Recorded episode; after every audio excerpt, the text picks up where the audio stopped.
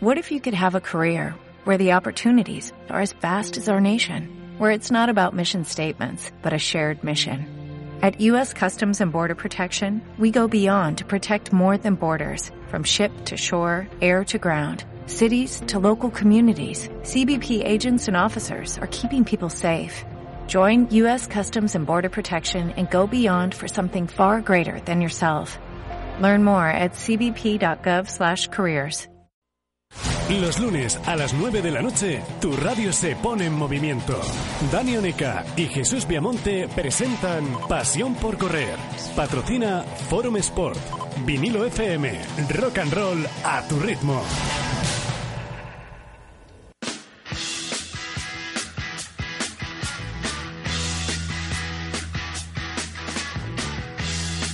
Forum Sport patrocina Pasión por Correr.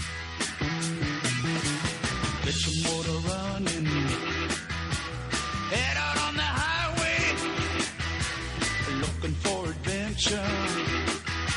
Whatever comes our way. Yeah, darling, go make it happen. Take the world in a loving embrace. Fire all of the guns at once and explode into space. Vamos, buenas noches a todos y bienvenidos a Pasión por Correr. Buenas noches, Dani. Muy buenas noches, compañeros. ¿Qué buenas, buenas noches, Elena. Buenas noches. A David le saludamos desde aquí, pero no le tenemos hoy presente porque desgraciadamente, como comentábamos en nuestro Facebook, ha tenido un pequeño incidente en su quehacer diario y le tenemos un poquito de recuperación.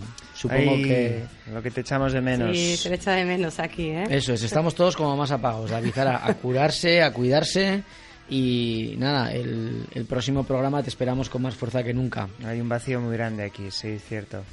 Además de, este pequeño contratiempo de nuestro compi, pues bueno, hemos tenido otro fin de semana muy, muy, pero que muy intenso en lo que tiene que ver con, con el correr y sobre todo para la gente que nos apasiona correr, pues la verdad es que ha estado lleno de contenido. Ha sido Bilbao una auténtica pasada de gente desde el viernes ya que, que, estuvimos en la feria, en el stand de Mizuno y de Forum Sport. Estuvimos viendo pasar gente a retirar el dorsal, tú mismo Dani, estuvimos ahí eso, cinco... Bueno, te vimos pasar y te vimos salir casi tan rápido como hiciste el maratón. La verdad es que casi, casi. Yo creo que entré más rápido en la feria que en el maratón. Pero sí, sí, una feria, bueno, por lo que vi, porque fui como un Sputnik, ahí estaban Izaskun y Jesús de Forum con, con clientes y amigos eh, charlando de cosas técnicas. La verdad es que estaba a tope de carpas, tenía un ambientazo chulo. Yo subí, cogí el dorsal y bajé, pero me consta que, que una feria muy completa, ¿no, Jesús? Sí, sí, estábamos ahí con Martín Fiz hablando con él, te vio pasar y dijo, oye, ¿este que va a correr? Fue lo primero que nos preguntó, Martín no deja pasar una, siempre está súper atenso, súper atento a, a todo. Por, por si acaso. Bueno, muchos oyentes seguramente habrán tachado ya la casilla de que han corrido la carrera pirata de 10 kilómetros, la media maratón o la maratón. La verdad es que la tachas, pero que muchas veces te quedan, te quedan ganas de correr otro año. Y este año, al final, me quedé sin correr. He tenido la suerte de poder correr la maratón, de correr la media maratón y correr la 10K. Y este año, pues la verdad es que no sé qué me pasó. Eh, porque estaba así como que sí, que no, que sí, que no. Y al final fue que no, fue que no. Pero una Bueno, envidia. tenías compromisos también ese día y Sí, fin de sí, semana sí, intenso. Sí, sí, ahí nos toca hacer un, un poquito de todo. Bueno, vamos a intentar eh, hablar, bueno, intentar, no vamos a hablar seguro con Íñigo Larra, el organizador de la Bilbao Marathon de Street Marketing. Ya estuvo con nosotros eh, hace yo creo que dos programas hablando un poquito de todas las novedades que teníamos, del entrenamiento que íbamos a tener y de todo este tipo de cosas. Y también queremos conocer su opinión una vez pasado el evento. Por lo menos a mí, la constante que me ha quedado de lo que me ha llegado es que todas aquellas cosas que se hablaban de, de, de grandes acumulaciones, de problemas, entre comillas, en las salidas, etcétera, etcétera, este año no he oído hablar nada. Yo lo único que he oído ha sido hablar bien. Eh, la gente estaba contenta, con las esperas lógicas después de un evento que reúne a tanta gente, pero la verdad es que yo creo que además el día acompañó una auténtica barbaridad y bueno, pues eh, Bueno, yo lo viví en primera persona porque corrí la maratón y tengo, tengo mi opinión y de- desde luego estoy contigo Jesús en que por lo menos yo que estuve en el primer cajón tuvimos tiempo para calentar con calma, yo sí que entré media hora antes en el cajón es cierto que estuvimos muy arropados por la organización, con calma eh, y bueno, pues la salida fue muy, muy, muy liviana y controlada y no, por, Bueno. por lo que a mí respecta no, no hubo ningún embotellamiento así importante y pudimos correr desde el principio. Hay gente, la verdad es que, bueno, yo seguramente seré uno de esos corredores, ¿no? Pero hay gente que va con tiempo, como tú, un tío que se lo planifica, que tal, está con tiempo, pues acaso llega con el tiempo justo a la salida. Pero había gente que, que también, porque Bilbao en ese momento, pues hombre, entre los cortes de tráfico que se iban a producir, la cantidad de voluntarios que se estaban colocando en sus sitios, el tráfico que había algunas direcciones cambiadas, pues hombre, al final hubo gente que llegó un poquito apuradita y, y bueno, pues eh, se, fue se fue colocando atrás y muchísima gente, pues bueno, pues comete, no, no voy a decir el error, ¿no? Pero si no, se pone, a- eh, marca el, el- o le enciende el GPS o el pulsómetro cuando empieza a correr y no cuando pasa por el momento, es el momento de pasar por la salida, que es cuando la distancia, pues más o menos puede estar bien o, mal medida. Porque sí que he habido algunos comentarios acerca de si son 10.400, si son 10.700, si son, hombre, son 10.700, porque había casi 700 metros de salida para la gente que estaba acumulándose y que progresivamente y a pocos tirones iba incorporando a los diferentes cajones de salida. Yo la verdad es que lo vi bien, fue una auténtica pasada en cuanto al tema de los, los fuegos artificiales, el ruido, el sonido. Hace bastante tiempo con una eh, compañera de trabajo con la que eh, unas veces solemos correr carreras juntos, tuvimos la oportunidad de correr hace bastantes años la cursa de Bombers y una de las cosas que comentábamos era, "Joder, a ver cuando empezamos a hacer carreras por aquí, por el norte, tan pasote, tan espectáculo, con música, con sonido, etcétera, etcétera, que te haga sentirte como correr un gran evento y correr una gran ciudad. Pues yo creo que tanto Bilbao lo ha conseguido y bueno, otra carrera que viene un poquito después, la BBB San Sebastián, creo que también se ha metido en ese, en ese crea el ambiente previo a la salida y no solo en la llegada, ¿no? Porque es Sí, muy bueno, importante. Yo que puedo comparar la, la edición del año pasado, que también corrí la maratón, y esta, eh, yo tengo a, a- a favor de esta edición que eh, la salida fue mucho más controlada, eh, con más calma, no hubo, eh, hubo bastante agilidad para entrar en el cajón y para estar a gusto en el cajón. Luego eh, eh, hubo muchísimo público animando alrededor de toda la carrera, eh, aparte de los que ya estaban organizados con banda sonora y demás. Del público la gente la, la vi muy implicada. Yo el año pasado sí que en la segunda vuelta del maratón, cuando ya eh, los de la media han acabado y te quedas un poco solo, eh, en esta edición me he visto más arropado por la gente, por corredores y bueno, aún así es una edición que ya supera los 10.000 corredores, que esos son números muy grandes para una ciudad como Bilbao. 11.000 atletas, 11.000 11.000, atletas. ¿no? sí, sí, no me sí. quedo corto, ¿no? Y bueno, yo no me voy a meter el tema de las distancias porque, bueno, pues el que quiere hacer una marca personal ya sabe qué maratones, ya sabes qué carreras tiene que elegir si quiere eh, buscar su, su marca personal, su récord. Pero bueno, yo he corrido dos veces esta, esta maratón, la edición del año pasado y la de esta, y mi más sincera enhorabuena para la organización y los patrocinadores, en especial para Forum Sport. Muchas gracias, Dani, muchas gracias. Bueno, pues como decía Dani, 11.000 atletas de 40 países, casi nada. Eh, nos lo contará seguramente luego Íñigo Larre, pero la verdad es que ya no anunciaba en la anterior comparecencia que eh, la participación de gente de fuera eh, fue muy, muy, muy superior. Hemos conseguido, yo creo, que poner la ciudad en el mapa, en el mapa deportivo de, y en el calendario deportivo de mucha gente que está preparando correr medias maratones y maratones. Lo que decíamos, una, una gran fiesta. Y bueno, pues eh, vamos a aprovechar también para dar un poquito las, las clasificaciones. Como siempre, y es costumbre en este programa, empezar siempre por la parte femenina. Muy bien, me parece. Genial. Te parece muy bien. Bueno, pues la maratón la ganó Dolores Marco con un dolor, con un, con un dolor, con un tiempo, con dolor seguro que acabó. Eso seguro. Qué bueno. Eh, con un tiempo de 2.49.38, seguido de Silvia Vega con 2.58.26 y tercera fue Vanessa del Río con un tiempo de 3 horas eh, 48 minutos. En la categoría masculina, eh, Paris Kimani con 2, horas 17 y 16. Aquí habría que hablar un poquito de, de, de la idea con la que venían los corredores africanos a la maratón de Bilbao, que era bajar del tiempo de 2 horas 10 yo creo que había, ha habido mucha gente pues un poco entre comillas defraudada porque al final pues el hecho de que tu de que el maratón de tu ciudad se corra por debajo de 2.10 pues yo creo que empieza a entrar un poco dentro de las grandes no dentro de, Sí, de- las de las buenas de los buenos tiempos en maratón y que se queden en un 2 de 2.17 algunos compañeros con los que estaba yo ahí en la zona un poco de, de prensa viendo viendo un poco la llegada en las pantallas gigantes ya veíamos cuando iba por 2.14 y por el tiempo por la, la distancia que le quedaba decíamos este este, bueno, a- un poquito antes, ¿no? Decíamos, este no pasa de 2.14 y al final, pues bueno. Hay que dos- tener en cuenta que, que Bilbao tiene cuestas y, y son 42 kilómetros. A mí el, el Sunto me marcó un, nivel, un desnivel de 400 metros positivos, 300 y pico. O sea, Eso también decir- hay que tenerlo en cuenta. En 42 kilómetros es, es, es un desnivel que al final pues los ritmos son los que son.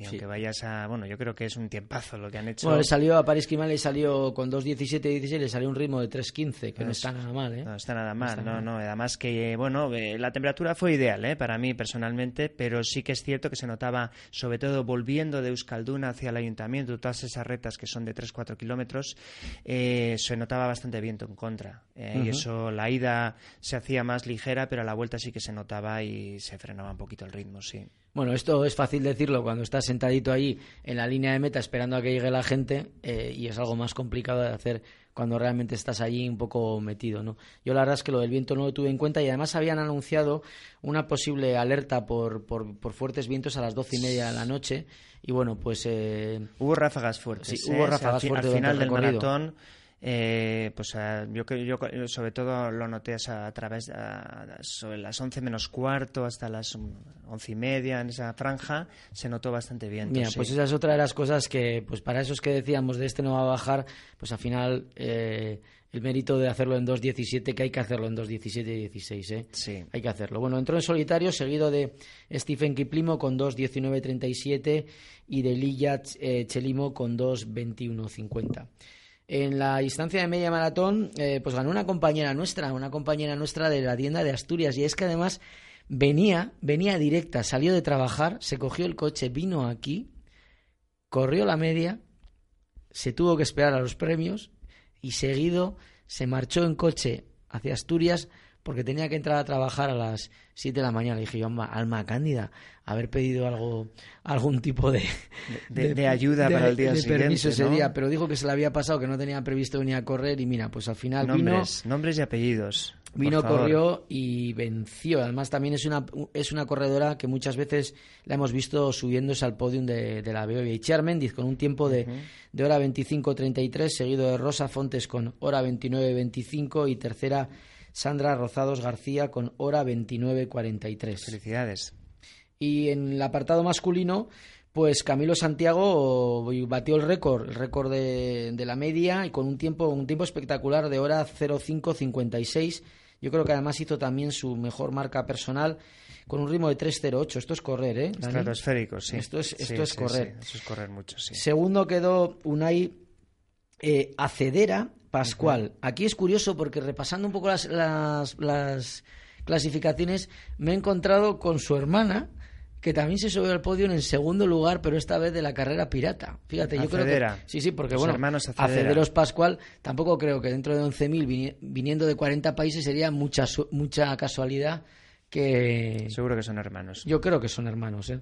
Bueno, pues Iván Acedera Pascual con un tiempo de hora 08.23, seguido de Marcos eh, León por, con 1.09.06. Y bueno, pues para, lo- para muchos, eh, la que vamos a ver ahora es la distancia reina, porque es la carrera pirata y que es probablemente la que un mayor volumen de corredores eh, acoge. La verdad es que hay una afición terrible a correr, a correr en Bilbao. Y esto fue una carrera también francamente bonita en la que la gente disfrutó muchísimo porque hubo gente que fue a disfrutar, disputarla y hubo también muchísima gente que simplemente fue, eh, bueno, fue a disfrutarla y hubo gente que fue a emplearse a fondo, ¿no? No, era increíble desde dentro, desde el- los que corrimos la carrera, también se veía un reguero de gente inmenso cuando Sí. uno se va ya desde Bilbao hasta San Ignacio, esa zona del poquito de las afueras del centro de Bilbao, y vuelves hacia el centro de Bilbao, hacia la zona del Guggenheim. Era increíble el gentío que había y el ambientazo, ¿no? Muy, muy festivo. Bueno, pues la carrera pirata femenina se la llevó Elena Loyo con un tiempo de 35.07, que es una auténtica, está, está francamente bien, un ritmo de 3.31, seguido de la hermana de, de, de Iván, Leticia Cedera Pascual, y tercera Yolanda Moreno. Y en la pirata masculino, pues yo la verdad es que me llevé una alegría, una, una gran alegría, porque, porque vi entrar en tercer lugar, que hay que correr a este ritmo, ¿eh? Eh, bueno, vamos a decir primero al primero, que fue Alejandro Codesal con un tiempo de 32.20, un ritmo de 3.14. 3-14.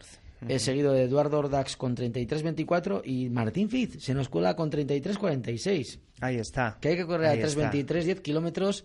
Eh, Martín, hecho un chaval, que no son llanos como del está todo, Martín. que no son llanos, Que no son ¿eh? llanos de todos, pero eso hecho, hecho un chaval como está Martín, Sí. lo cual es siempre una alegría, porque la verdad es que yo le decía cuando estuvimos en feria que la verdad es que siempre le he seguido como corredor, somos amigos desde hace bastante año, hace bastantes años, pero la verdad es que los que está haciendo, lo que está haciendo últimamente para mí tiene también un mérito terrible, vamos, lo que está haciendo corriendo su reto Sí, personal hombre, de los un- maratones, estando presente en todas las carreras, animando a un montón de atletas populares a engancharse a este deporte, Sí, es- una auténtica Un corredor que atesora un currículum increíble y aparte, eh, yo el otro día, como decíamos, en la visita fugaz que hice a la feria, que bueno, estábamos allí, nos encontramos allí y estabas con Martín, eh, la mirada que tiene, ¿no? Esa Sí, ilusión sí, en los ojos, esa vivaracho, ¿no? Eh, todavía con, con los ojos bien encendidos, ¿no? Preparado para la carrera, ¿no? Y eso es dice mucho, ¿no? Todavía de, de Martín, ¿no? Sí, sí. Oye, pues que nos hemos pegado aquí una liada del carajo la vela con lo de la Bilbao y Maratón. Hemos contado cosas que teníamos que contar un poquito más tarde, pero bueno, al final las hemos contado. Y, el temazo, el temazo que nos trae hoy Elena Jorri, nutricionista y coach de la clínica Biona de Bilbao, de- dedicará el espacio a las estrategias nutricionales para carreras de larga distancia y la importancia del nutrient timing. Esto me ha encantado. Esto me lo tienes que explicar. Esto es para apuntar. Y además es que esto. lo has estado. nota, ¿eh? lo has Sacas sí, sí, sí, boli sí. o papel o si no sí. ya el- eh, mañana en el blog de Forum Sport Sí, sí. bajaros es, el podcast porque esto es para apuntar. Además, tienes algún, algún paciente que está. mm, ¿Cómo se dice paciente? Cuando Sí, sí. paciente, cliente, sí. Paciente, paciente Pacientes. cliente, paciente Sí, cliente. Yo pacientes les llamo. Pacientes, eso es.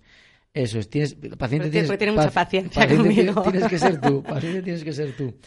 Bueno, eh, que está preparando una carrera de ultradistancia que además es la semana que viene, o sea, Sí. es en nada y yo creo que muchas cosas vamos a poder aprender. Oye, pues sin más, os vamos a dejar también con el, con el grupo de hoy, que es REM, que ha sido a petición de nuestra, nuestra fiel oyente Bárbara Ran, que, que es con lo que habitualmente suele correr. Os dejamos con él y a la vuelta tenemos a Inigo Larre. This here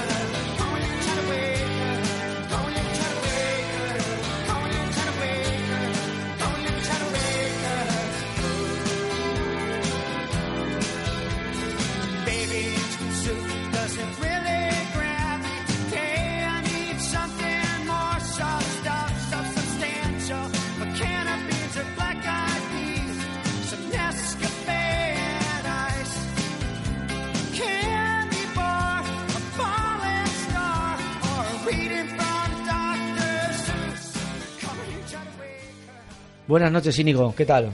Hola, buenas noches Jesús. ¿Ya te ha dado tiempo a descansar? ¿Tienes todavía voz?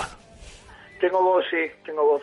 Joder, pero un chorrito, ¿eh? Porque tuvo que ser intenso. O sea, para ti ha sido... Bueno, no, no voy a empezar a tener en cuenta el tiempo antes que ha sido, pero el viernes, sábado y domingo habrá sido trepidante. Desde el miércoles yo prácticamente. El miércoles empezamos a montar las primeras las primeras infraestructuras del evento y, sí, la verdad es que tengo más, más voz que el año pasado, ¿eh? Eso es, Yo es que a mí me sonaba pasado tenía que- menos voz. De, de todas formas, te vi más serio y hablando menos. Eso significa que. eh, bueno, más tranquilo, quería decir. Ahí hubo ratos en los que estabas incluso hasta disfr- disfrutando del estar ahí en una esquinita sin que sin que pasara nada, que eso es bueno para ti, que no pase nada, lógicamente. Sí, sí, este año fue mucho mejor lo del tema del boss meta y, y estu- y pudimos estar más tranquilos. La verdad es que estamos haciendo un grupo de trabajo muy bueno con clubes de Vizcaya y con y con responsables que llevan ya unos cuantos años con nosotros y, y gracias a Dios, pues, por ejemplo, llevo tres años seguidos sin darme una vuelta al recorrido, que normalmente siempre Sí, sí, sí. hasta ahora siempre iba con una moto a darme una vuelta antes y después de la carrera, pero pero es que estos tres años no ha hecho falta porque porque la verdad es que están trabajando muy bien la gente del recorrido y, está todo muy bien señalizado. Estábamos comentando aquí al principio del programa que, que, bueno que nosotros desde en caso este desde mi óptica que lo vi un poco como espectador o en el caso de Dani que participó en la maratón pues que la verdad es que la salida el, el cambio que ha pegado eh, si ya el año pasado estuvo mucho mejor este año ha sido espectacular la gente hacía una muy buena valoración independientemente de que de que tuviera que esperar quizás el corredor más popular el de 10K no esté acostumbrado tan a, salidas tan mastodónticas de gente eh, como, el, como, puede ser el caso de, de ¿no? Por ejemplo, que en Beovia se tira saliendo gente prácticamente dos horas, ¿no? Entonces, dependiendo de la hora que te toque. Pero esta vez yo vi- veía salir escalonadamente y la verdad es que eso, ese poquito que, que se frenaba la gente para dejar ese hueco, yo creo que ha hecho que, que todo fluya de mejor manera. Sí, la verdad es que bueno hem- hemos salido en más tiempo que el año pasado, eh, siendo menos participantes que el año pasado.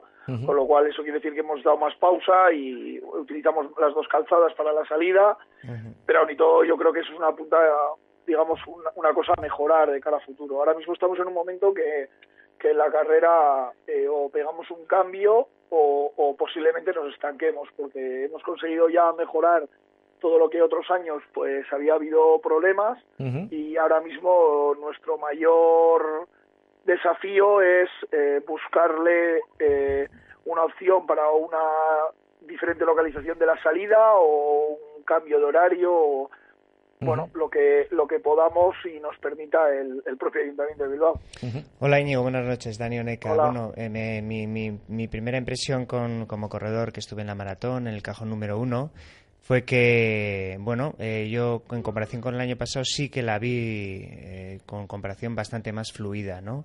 Sí que es cierto que a ver, hay que tener en cuenta que, que aunque había espacio hasta que ya se va alargando el gentío, es cierto que, que la zona es estrecha de por sí, ¿no? Pero teniendo un poquito de paciencia y sin adelantamientos de estos extremos que se suelen dar en estos casos, yo lo vi bastante fluido. De nada que, que bueno, pues transcurrían los primeros minutos, tenías eh, un buen espacio para correr. el problema el problema fundamental es eh, que es muy difícil controlar el tema de los cajones y, y a partir del cajón 3, 4, 5 y 6, o los cuatro últimos cajones, nosotros no comprobamos porque es que sería inviable comprobar los 11.000 participantes en la carrera, sus tiempos y sus cronos. Eh, entonces, el, el problema es de concienciación de la gente. Este Sí, año, yo creo que la gente se ha acercado antes a la salida. No ha habido ningún problema en el guardarropa, ni en la recepción, y la gente ha entrado más cómoda a los cajones. O sea, ya eso hemos ganado respecto al año anterior. Ahora lo que hay que concienciar a la gente es que no por salir antes en un cajón anterior eh, Vas a hacer tener peor tiempo, peores sí, condiciones, claro. eso es. Porque Eso es, es, por- cuando pasas por la salida, lógicamente. Claro, hay, hay gente que se apunta en el cajón 3 y está perjudicando a, a otros corredores porque igual tendría que salir en el cajón 5. Y se piensa que por salir en el cajón 3 pues va a tener mejor, eh, digamos, un, o que va a llegar antes o que o que, o que se va a perder algo. Eh, nosotros hay un- un- una- unas cuantas cosas que cuidamos mucho, pero una fundamental que cuidamos es que el último participante tenga lo mismo que el primer participante. O sea, que cuando tú llegas a meta haya medallas para todos, hay, las camisetas estén para todos, haya de sobra, haya producto de sobra en los habituallamientos, haya producto de sobra en el habituallamiento final. Nosotros embolsamos, que es un gasto terrible y un horario. Bueno, vienen dos trailers con todos los camiones de, de, todo el producto final para que para que no haya problemas de que una persona coja tres productos de bebida y, los últimos lo tengan. O sea, aquí todo el mundo tiene el mismo producto. El que llegue el primero, o sea, el atleta keniata que llega primero o, o el atleta que gana la 10K, la carrera pirata, tiene el mismo producto que el último que llega de la 10K. No, doy fe, de hecho, que por lo menos en la maratón y, eh, eh, no faltaba de nada en los habituamientos y además eh, me pareció muy curioso que seguramente, no lo sé, habría gente retirando de la calzada, para que no se tropiece, eh, los restos que, que vamos tirando los corredores, ¿no? De botellines de... sí, Porque me, me resultó muy curioso y muy acertado que ya en la final del maratón, después de la media maratón, eh, vi la calzada limpísima, ¿no? Eso quiere Porque decir que... tenemos en todos los puntos de habituallamiento, los clubes que hacen los puntos de habituallamiento tienen orden entre la primera y entre que termina, digamos, la maratón y pasa el, en la cabeza de carrera, intentar apartar con escobas que les ponemos a su disposición, intentar apa- limpiar no, porque eso es labor de la, del servicio de limpiezas del ayuntamiento, pero sí apartar de la, de la calzada las botellas y los vasos para evitar lesiones fundamentalmente. y, y la verdad es que los voluntarios, es que realmente esta carrera está creciendo gracias al público y a los voluntarios. Hay ¿Cuántos, personas- ¿Cuántos voluntarios? Eso es, más de mil más de personas. mil personas.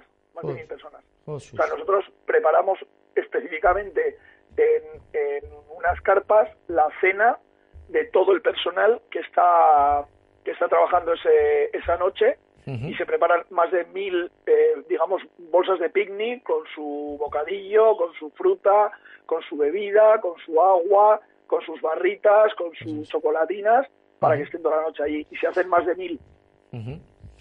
Eh, destacábamos al principio que joder, más de 40 más de 40 nacionalidades han, han estado presentes, ¿no? Y lo hablábamos la otra vez, ¿no? Quizás ha- ha- se ha reducido un poco el número de vizcaínos, pero ha aumentado considerablemente el número de gente que viene a- de fuera a correr a Bilbao y entiendo que esto a nivel de pernoctas y sobre todo tema de, de hoteles y hostelería habrá venido muy bien a la ciudad. Yo no creo que se haya, de hecho no tengo los datos exactos todavía, pero no creo que se haya bajado el número de vizcaínos. Yo creo que estamos, si no en los mismos, eh, igual eh, alguno menos. Lo Ah, que ha hemos bajado más- recuperado al final, ¿no? Lo que hemos, lo que ha bajado es las provincias limítrofes, eh. Cantabria, Guipúzcoa, Álava, La Rioja, eh, toda esta gente eh, ha bajado la, en la asistencia. Un dato, por ejemplo, es de, de Cantabria hace dos años vinieron 800 personas, este año han venido 282. Ujú. O sea, y hemos bajado 600. Yo he hablado con, con gente de Cantabria y, y apelan al, al- bueno, primero que ya han visto este evento, que ya han participado en él y que prefieren o, o eligen otros y luego sobre todo el tema de pues complicaciones para aparcar y sobre todo pues que a última hora pues que eh, al final se le hace tarde eh, Sí, sí, sí, llegar a, a Cantabria que hay que conducir y estas historias. Y aunque nosotros hemos puesto a disponibilidad autobuses con, con Sportbus para para que puedan venir cómodamente pues al final ahí es lo que lo que hemos bajado. Nosotros hemos crecido prácticamente el doble de extranjeros que el año pasado. Más gente que unos 500 participantes más que el año pasado de fuera de, de Vizcaya. Sobre todo hemos crecido mucho madrileño, muchísimo madrileño más que catalanes.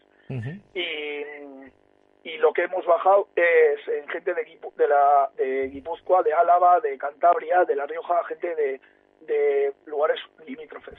Oye, pero por contra, eh, pudimos ver eh, notas curiosas. O sea, vimos banderas, creo que banderas de Noruega durante la carrera. Y lo que fue alucinante fue la pedida de mano. O sea, porque estos eran de Taiwán, ¿no? Sí. Nos Sí, llaman- una pedida de mano, sí, sí, sí. Sí, sí, se es cierto, sí. contacto con nosotros, también Sí. vino de Australia. Pues nosotros cuando hacemos, nosotros además, dentro de los nosotros tenemos más de 44 países participando. Lo que pasa es que nosotros consideramos extranjero a la persona que viene de fuera de de, De ocho apellidos de vascos, me refiero, me refiero que un, me refiero que un estudiante canadiense que está en Bilbao y que se apunta, Sí. nosotros no consideramos como un extranjero, porque consideramos que está allí. Nosotros consideramos extranjero, pues esta pareja de Taiwán que viene desde Taiwán a Bilbao a correr, que se ha enterado que hay un maratón nocturno aquí y que viene y le además nos pide eh, que quiere pedirle matrimonio a su a su mujer, que además ella es profesional de un instrumento que no sé cómo, no, no sé el nombre que tiene, Sí, pero sí, que es sí. muy famoso ahí en Taiwán y que y que le quería dar esa sorpresa y a nosotros nos pareció curioso y además te llaman de Taiwán dos personas que quieren venir a correr las dos y que pues pues intentamos hacer todo lo posible. Sí, pero bueno, nos tuvieron en un vilo, ¿eh? O sea, yo no sé cómo estarías tú, pero hubo un momento que decíamos, ¿y si, no le, y si decir que sí y o si no? le dice que no? O sea, qué, qué, qué movida, o sea, qué, qué movida. Yo lo comenté, lo comenté en la rueda de prensa. A mí, cuando, cuando yo me entero que hay una persona de Auckland, de Nueva Zelanda, que hace 19.000 kilómetros para venir con su novia aquí a Bilbao, a, a, a ver el, a ver Bilbao y a correr la carrera, eh, es que la motivación que nos da para que intentar que salga todo eh, eh, muy bien es máxima. Es máxima. Yo no le puedo fallar a una persona que hace 19.000 kilómetros y, que luego él, tenga problemas en la carrera. Yo, Íñigo, bueno, por eh, dos cosas que saco a relucir de, la carrera que a mí me gustaron mucho como corredor, eh, fueron los habituamientos. Insisto en que estaban muy bien organizados porque había muchos, cada poco, y me resultó curioso cómo en la primera parte de la carrera, del habituamiento, perdona, eh, te daban agua y en la segunda te daban eh, el isotónico, ¿no?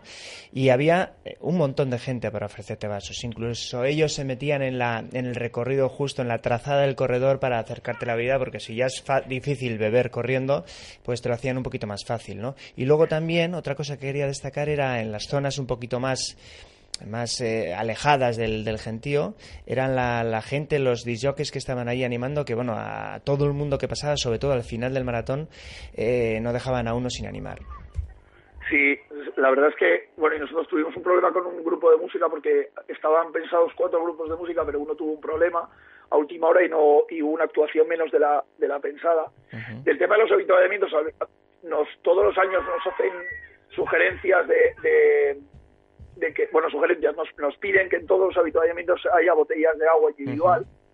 Pero es que el, el problema de las botellas de agua, aparte que en Europa ya esto ya no se lleva, porque no eh, el- el problema es la cantidad de lesiones que se harían de si en todos los habituallamientos diésemos agua, eh, botellas de agua. Claro. Entonces, nosotros damos en los tres primeros habituallamientos, pero damos en los tres primeros habituallamientos en botella de agua porque es que sería inviable al ritmo que van rellenar vasos. O sea, tendríamos que tener, eh, pues, eh, no sé, tres camiones con vasos ya llenos de agua para, para poder dar a toda la gente que va, porque claro, el kilómetro 5 va todo, y el, hasta el 10 para to- va todo el mundo, digamos, agrupado. Entonces, la única forma de, que, de poder dar a todos los participantes agua y que nadie se quede sin agua es darlo en botellas porque el vaso sería inviable.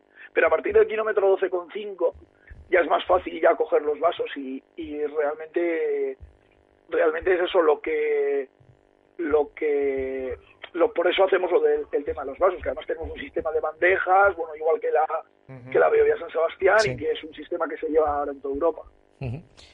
Pues Íñigo, muchísimas gracias, eh, felicitaros por el, por el éxito de convocatoria y sobre todo de organización que ha habido este año en la Bilbao Ney Marathon y esperemos que el año que viene podamos compartir otra vez este espacio y podamos vernos allí y te veamos igual de tranquilo, entre comillas, que has estado este año. Muchas gracias, Íñigo. a vosotros Un abrazo. Hasta luego. Mira, papá, sin manos. No, en este anuncio no hay nadie montando en bicicleta. Son los nuevos Citroën C4 Picasso y C4 Gran Picasso con portón eléctrico, manos libres, navegador 3D, techo bitono y hasta cuatro ambientes interiores. Más tecnología y personalización para el líder. Descúbrelo en Coauto Bilbao, en nuestros concesionarios de Bilbao, Galdacao y Llodio. Citroën C4 y C4 Gran Picasso, una nueva dimensión. You must remember this. Nuestro amor no importa. Siempre tendremos París. No lo teníamos, lo habíamos perdido hasta que viniste a Casablanca. El amor no siempre puede ser perfecto. El amor es solo amor. Pero estarás de acuerdo que lo que sí puede ser perfecto es el día de tu boda. Nos encargamos de tu boda, la organizamos de principio a fin, te asesoramos y te proponemos ideas únicas para un día inolvidable. Somos Panateneas Wedding and Event Planning y nos puedes encontrar en el 652 725 994 o envíanos un mail a info arroba panateneasevents.com. En Las Arenas, el mejor entrenamiento personal y al mejor precio solo lo tienes en Bifit Getcho. Un entrenador por persona, valoración previa y planificación personal, pérdida de peso, musculación, recuperación de lesiones, entrenamiento para la tercera edad. Conoce nuestro método en la calle Las Mercedes número 12. Además, viniendo con un amigo, obtendrás un 30% de descuento adicional. Bifit Getcho, tu centro de fisioterapia y entrenamiento personal en Las Arenas. Ponte en forma. Resultados garantizados. ¿Quieres ir al Rally Dakar con Peugeot? Ven a tu servicio oficial Peugeot. Realiza el mantenimiento con lubricante total por solo 149 euros y participa en el sorteo de tres viajes para asistir al Rally Dakar 2017 con el Team Peugeot Total. Servicio postventa Peugeot. Keep the emotion. Amaya Car, en Avenida Amaya 2, frente al Ambulatorio de las Arenas. Romo, Leyoa, único servicio oficial Peugeot en Uribe Costa. El viernes 28, a partir de las 8 de la noche, en el Little Bastard, vamos a hablar de rock en Vizcaya. Proyectaremos 160 metros. Y hablaremos de los buenos tiempos con Álvaro Fierro, guionista de la película. Álvaro Eras, autor del libro Historias del Rock and Roll en Bilbao. George Hernández y José Antonio López Inchaurbe. Río Rojo. Y pincharemos rock and roll del bueno. Vive una fiesta inolvidable en el Little Bastard, en la zona de las arenas. Vinilo FM. Rock and roll entre amigos. El rock suena mejor en la costa. Síguenos en Twitter, arroba vinilo-fm.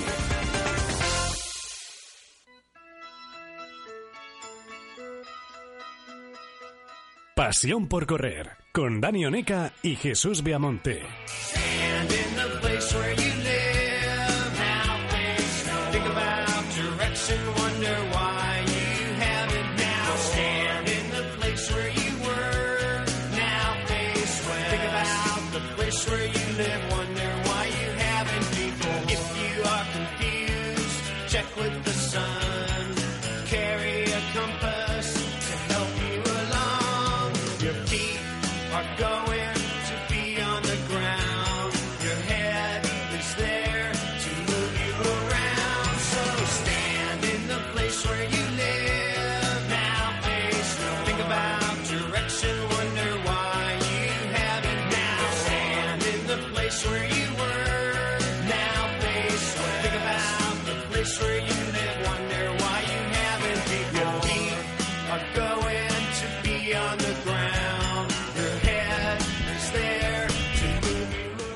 Bueno, y es el turno de Elena Jorri, nutricionista y coach.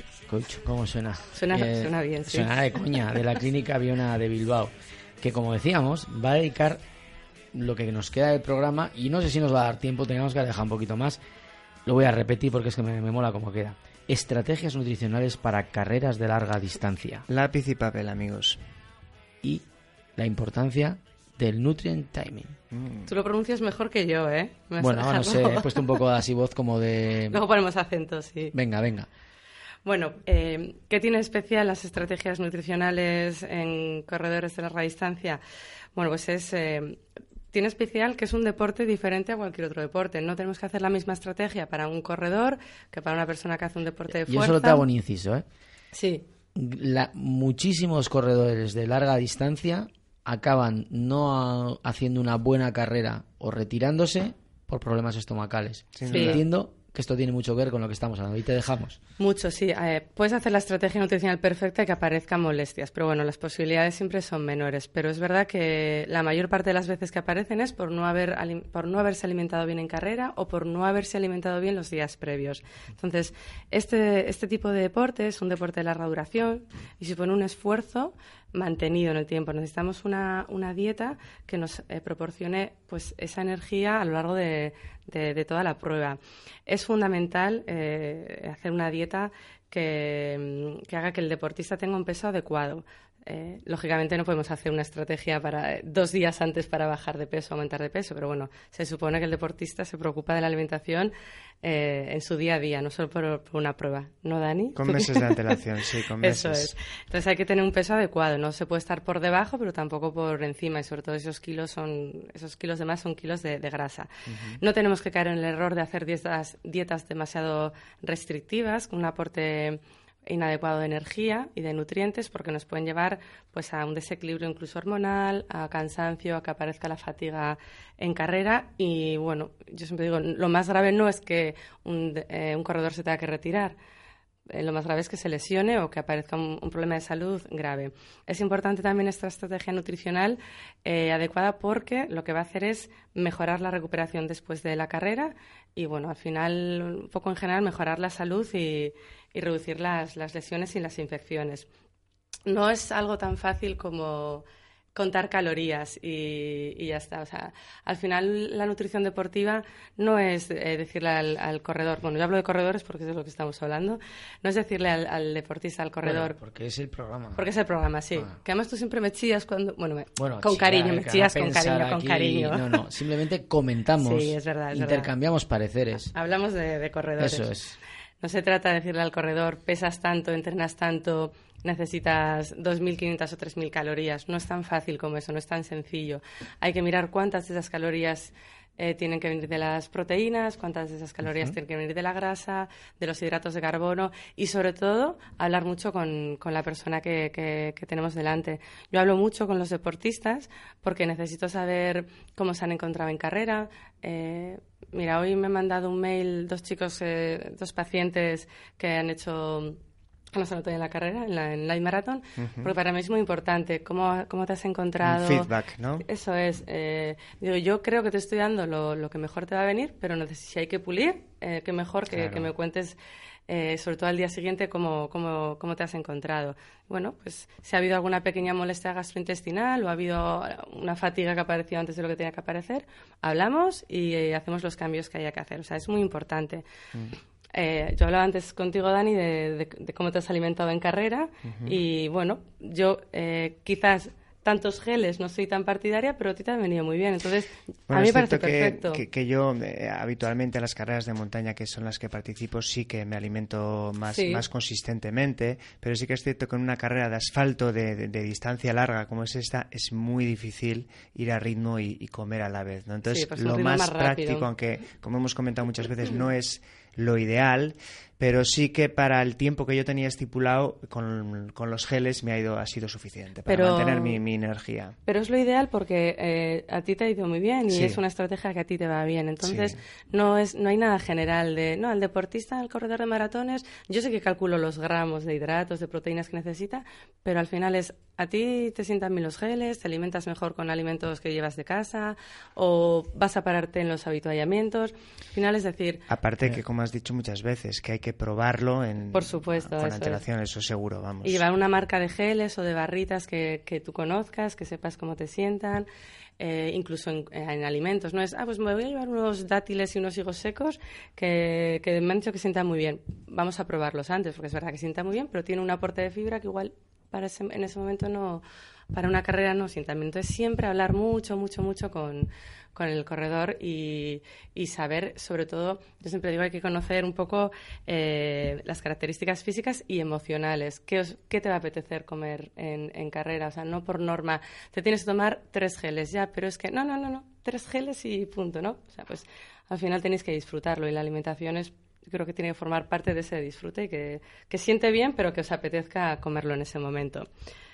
Eh, jolín, no empecé a hablar de números y ya me, me he enrollado bien, ¿eh? No, no, no. Nada, una buena introducción. Es que yo quiero que entendáis eso, que al final es muy importante, no hay una norma escrita para todos igual. Incluso una mujer eh, que puede cambiar los requerimientos nutricionales dependiendo de, de, de, en qué momento se encuentre, también de si, de si está ovulando, si está con, con la menstruación, eso uh -huh. cambia también. Claro, ante una norma siempre cada, cada día es diferente. Eso, eso, si hay un déficit, pues hay un problema de anemia, hay que también que suplementar, entonces al final cada persona es diferente y la nutrición deportiva es muy bonita, pero es también muy, muy medida en cuanto, en cuanto a todo esto que, que yo os cuento. Bueno, pues ¿qué nutrientes... Vamos, vamos a los números. Vale, vamos a los números. ¿Qué nutrientes son importantes? Bueno, hemos hablado muchas veces y en la temporada pasada hablábamos mucho de los hidratos, de las proteínas, de las grasas.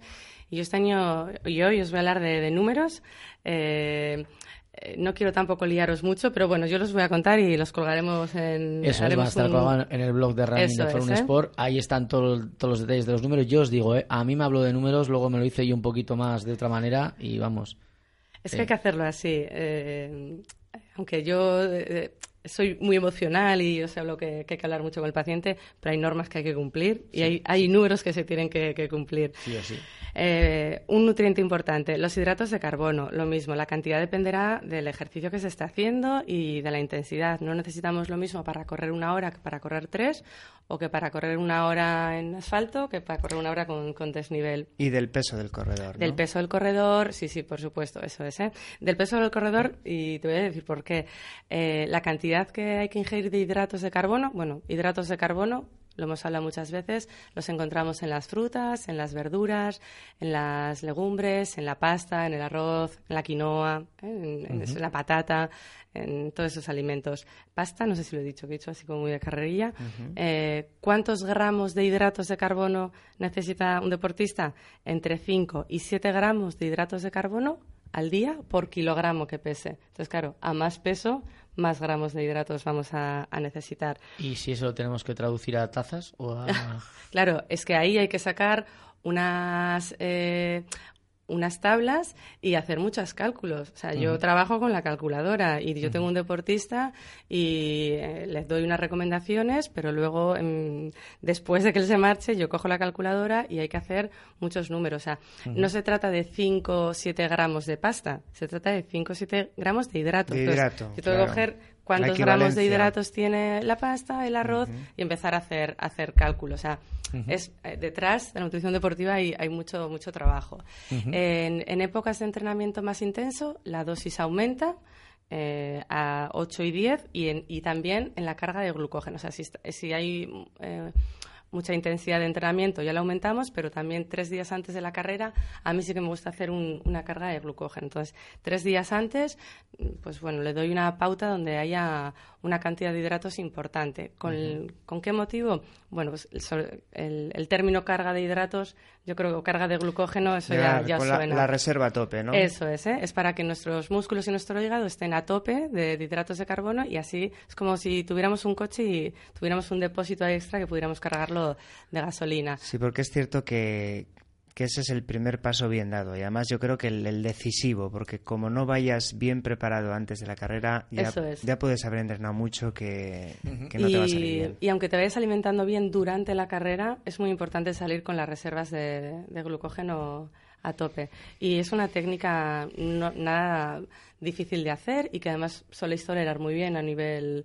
eh, intestinal. Y, y además, como os gusta tanto comer hidratos de carbono, pues es como que estáis encantados de que yo tres días gusta, ¿y a ti antes. no te gusta o A mí también, a mí también. Yo A ver, también. a ver, no, no, te digo, Sí, porque, también hago, si tengo que hacer una prueba un poco larga, también hago un, un, un extra de hidratos de carbono, ¿eh? Sí, pero luego también es cierto que se nos va de las manos, ¿eh?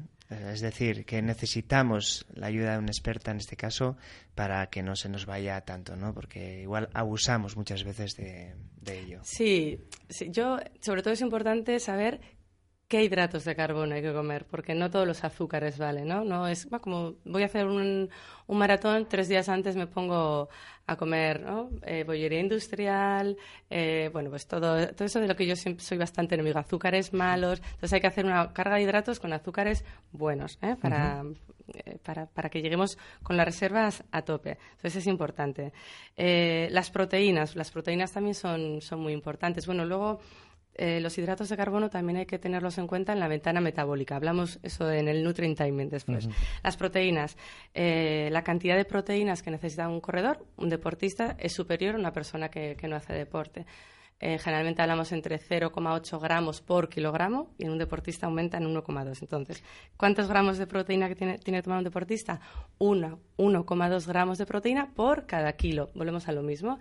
A mayor peso, más cantidad de proteína va a necesitar también. Yo cuando aquí, cuando en esta sección de proteínas, con- a mí todavía se me abre lo de Google Imágenes chuletón, ¿no? Sí. Pero hay más, hay más proteína que no es solo animal, ¿no? Es proteína. La proteína animal es verdad que es una proteína de alto valor biológico, tiene todos los aminoácidos esenciales, pero, hombre, yo el chuletón, que es una carne roja, lo recomendaría como una vez por semana. ¿eh? Un- bueno, es un pequeño homenaje a los que, si os gusta la carne, aquí sí que no me incluyo, yo no soy muy carnívora, eh, pero bueno, sí que se puede comer una carne buena, es importante. Pero también hay mucha proteína en el huevo, hay mucha proteína en el pescado, hay mucha proteína vegetal potente, como la quinoa, como las legumbres.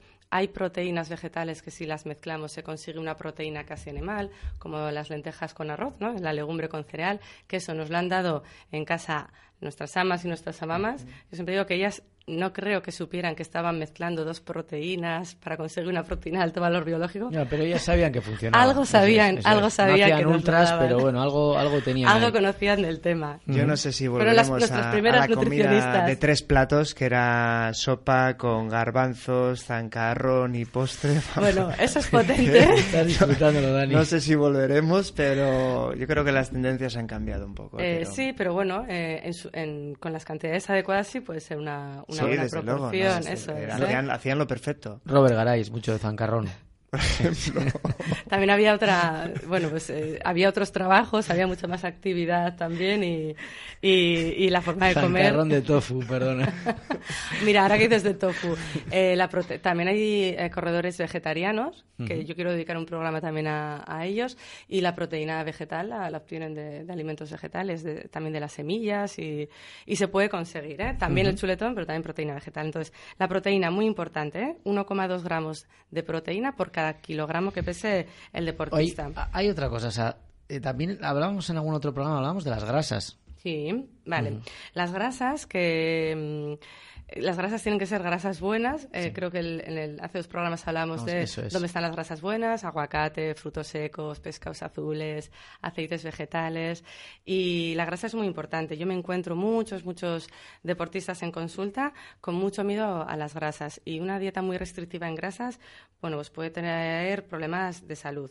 Entonces es importante vigilar y que esas grasas también tengan un buen aporte. Un 25% de las calorías que ingerimos tienen que venir de, de- de las grasas. Y eh, no solamente es importante estas cantidades que yo os he dicho, de gramos, de hidratos, de proteínas, sino que es muy importante saber eh, cuándo lo comemos. Y aquí es donde, donde aparece el término este de nutrient, Nutrient timing, timing, que. Jesús lo dice mucho, mucho más. eh, No, yo me quedaba... no, nota que eh, sabes idiomas. Sí, sí, yo soy poliglotón, como mucho.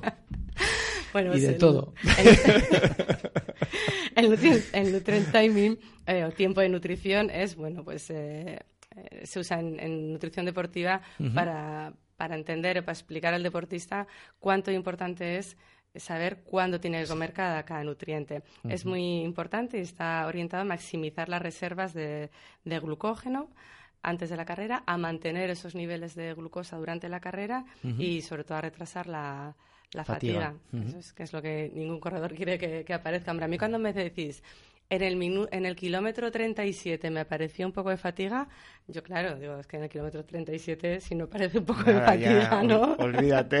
Eso no se Si hace. estás corriendo una ultra y tienes fatiga en el kilómetro 37, Sí. date por... No voy a decir la palabra. Pero bueno, pero si es un maratón de, Si es un de- maratón, de es 42, normal, sí, es normal sí, que aparezca. Lo que no sí. tiene que aparecer es una, la fatiga entendida como me tengo que retirar, ¿no? Una pájara. Vale, eh, seguimos entonces. ¿Qué tenemos que comer? Bueno, ahí entran también las barreras psicológicas. Sí, eh, el claro, caso claro. Saltarlas, el poder saltarlas, que eso Sí. es complicado. Jesús es un experto. ¿En saltárselas? Eh, eh, no, en saltar Ah. las barreras esas que te pone la mente de decir, me retiro. Ah, vale, está- No me retiro. Yo no, yo jamás. Es muy raro, tiene que ser. Me tiene que faltar una pierna, cosa bastante habitual. Eh, Pues eso también, para mí es, eh, no sé, yo nunca he corrido un maratón, pero creo que es la- el- un pa- una parte importantísima es eso también, ¿no? De Sí. estar preparado también Sí, sí, sí, emocionalmente. sin duda. ¿Qué tenemos que comer 3-4 horas antes de, de una carrera de larga distancia? Bueno, pues tenemos que estar bien hidratados. Para mí el agua o las las bebidas isotónicas es, es un alimento más y, y es muy importante que, que nos hidratemos bien y que durante las dos horas previas a la carrera tomemos como medio litro de agua. Si tomamos menos nos podemos deshidratar, si tomamos más, Nos podemos pasar. pues nos podemos pasar. Y... ¿Cómo le llamamos a eso? El año, el año pasado, la temporada pasada, Sí, eh, eso hablamos sobre todo después del ejercicio, que si bebíamos mucho agua Sí. podíamos tener una hiponatremia. ¿eh? Hiponatremia, ahí Hiponatremia. está. Pero bueno, también, eh, sobre todo que en una carrera, si bebemos demasiado agua, pues al final vamos a llenar mucho la vejiga y vamos a tener que pararnos a mitad de la carrera Sí. o pueden aparecer molestias. Eso hay algo que tener, que tener en cuenta, ¿eh? Vaciar bien. Vaciar bien antes y Tener oportunidad de vaciar bien para no tener molestias, que es cierto que pueden ser molestias. Y si y no, más- bueno, una, pa- una Para- si no, paradita, para, para eso está la famosa bolsa del corredor. sin una paradita ya está. Que vosotros lo tenéis un poquito más fácil también, ¿eh? Eso también es verdad. Bueno, pues importante, estar bien hidratados.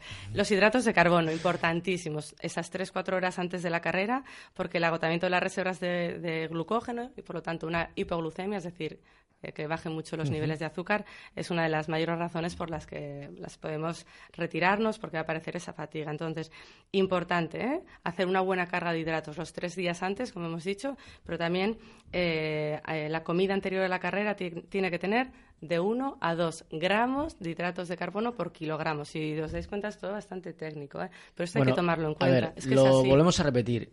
Esto lo vamos a colgar del blog de Running de Forum Sí, Sport. sí, va a vamos a tener el explicado. artículo completo bien explicado y yo creo que además Elena no me lo ha dicho, pero sí que nos lo seguro que se tira algún largo y se nos cuelga también alguna recetita para que el tema este de la quinoa esté, esté un poquito mejor. ¿Qué nos quedan? ¿Tres minutos? Dos minutos. Dos, vale. Bueno, seguiremos el próximo día con esto. Sí. ¿eh? Eh, importante que no sea cualquier hidrato, tiene que ser un hidrato de fácil digestión, eh, sin demasiada fibra, para que no aparezcan molestias gas- gastrointestinales. Antes por ejemplo. carrera, ¿no? Antes, antes de la carrera. Bueno, pues que no, no meter un- unos cereales integrales eh, con muchísima fibra, por ejemplo. Antes de la carrera, lo que me- nos siente bien, un arroz, una quinoa, pasta, y siempre acompañado de algo de proteína. ¿eh? También, 3-4 horas antes de la carrera, aunque son los hidratos de carbono los encargados de, de, mm, subir a tope los, las reservas de glucógeno, el, el tomar un poquito de, de proteína también ayuda a que no haya tanta destrucción muscular. ¿Cuánta dosis de proteína? Otro numerito, de 0, eh, 0,15 a 0,25 gramos de proteína por kilogramo de peso corporal. Si me da tiempo a hablar lo que comemos durante la carrera o lo dejamos para el próximo día o... Yo creo que, eh, pa- para no dejarlo a medias, perdona Dani, eh, lo- apúntatelo aquí. Sí, sí, me hago aquí Apúntatelo una- aquí. sí, es que aquí yo me traigo una chuletita, ¿eh? Sí, no, no, apúntatelo aquí y acordaros, o sea, después del tema de hoy, estamos en el Nutrient Timing, ese que dice que pronuncio también, y eso que no le he puesto el acento de Texas. Bueno, el de Texas El es un próximo poco- día lo voy a ensayar yo, Sí, hombre. entonces nos quedamos y retomamos el tema es durante, Durante la- el ejercicio. durante el ejercicio Importante. ¿Qué hacemos? Yo, a mí sí que me gustaría profundizar de ese tema porque luego también viene un poco esas cosas que te pide el cuerpo comer del avituallamiento de una, en una ultra y hay muchas cosas ricas que a veces se te va un poquito porque es muy difícil mantener el tipo. Mantener el tipo, quiero decirte, y ser tan... de no irte a nada, a nada de lo que, que te ofrecen. Bueno, pues nos toca despedirnos. Muchísimas gracias, Elena. Nos hemos quedado A ahí vosotros, clavados. sí. Muchísimas gracias, Dani. David, vete recuperándote Sí, poco a poco. beso, David. Sí, Gracias eh, a reco- todos. el próximo lunes no tenemos programa, nos han dado puente, así que Uh. nos veremos dentro de, bueno, nos oiréis dentro de dos semanas. Muchísimas Vamos, gracias por estar ahí. Y ya sabéis que lo que no se ha hecho antes de la carrera, el día de la carrera no sale. Entrenar duro. Buenas noches. Buenas noches.